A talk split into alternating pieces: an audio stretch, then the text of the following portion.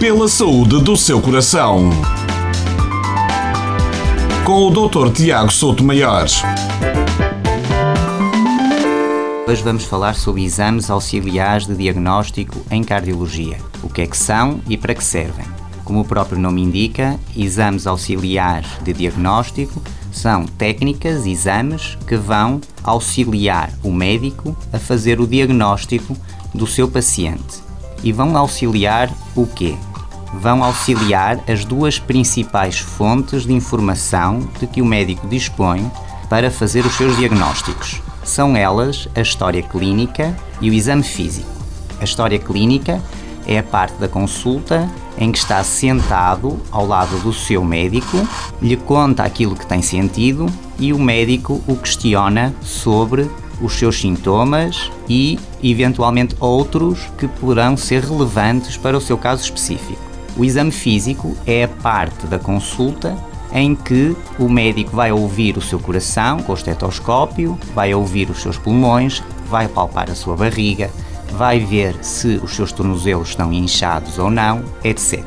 Portanto, os exames auxiliares de diagnóstico, no final da consulta, o médico vai avaliar se a informação que retirou da história clínica e o exame físico são suficientes ou vai ter que solicitar para aquele paciente específico esse exame.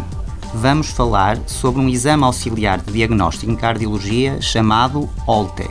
O exame chama-se Holter em homenagem ao inventor, um biofísico americano chamado Norman Holter. Também é conhecido por monitorização eletrocardiográfica ambulatória. É um exame relativamente frequente utilizado na cardiologia, mas muito menor do que, por exemplo, o eletrocardiograma que falamos num programa anterior. Em que consiste o procedimento?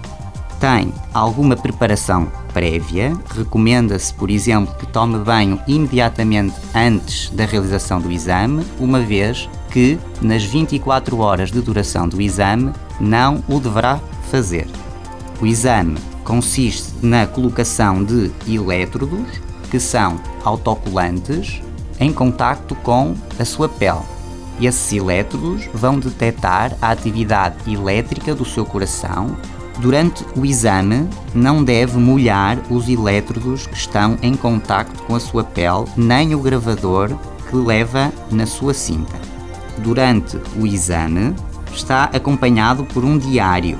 Nesse diário deve registar a hora que se deitou, a hora que acordou, a medicação e os horários em que tomou e se surgiu algum sintoma.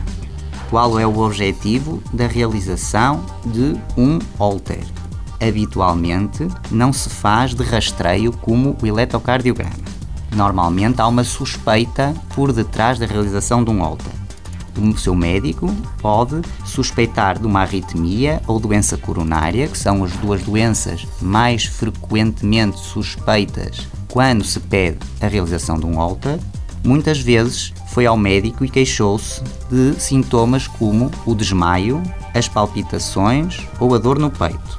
Em conclusão, da próxima vez que o seu médico solicitar a realização de um Holter, já sabe que se tem que dirigir a uma clínica, vai colocar um aparelho que o vai acompanhar durante 24 horas. Durante essas 24 horas deve realizar as suas atividades habituais. É um exame que não implica risco, tem um desconforto mínimo porque tem que andar com o aparelho a acompanhá-lo durante esse dia e quanto ao motivo da realização, como é diverso, o seu médico assistente é a pessoa ideal para lhe explicar, no seu caso específico, por que foi pedido. Pela saúde do seu coração. Com o Dr. Tiago Souto Maior. Para mais informações, consulte um dos especialistas do Centro de Cardiologia de Azemais ou envie as suas questões para dúvidasdecardiologia.gmail.com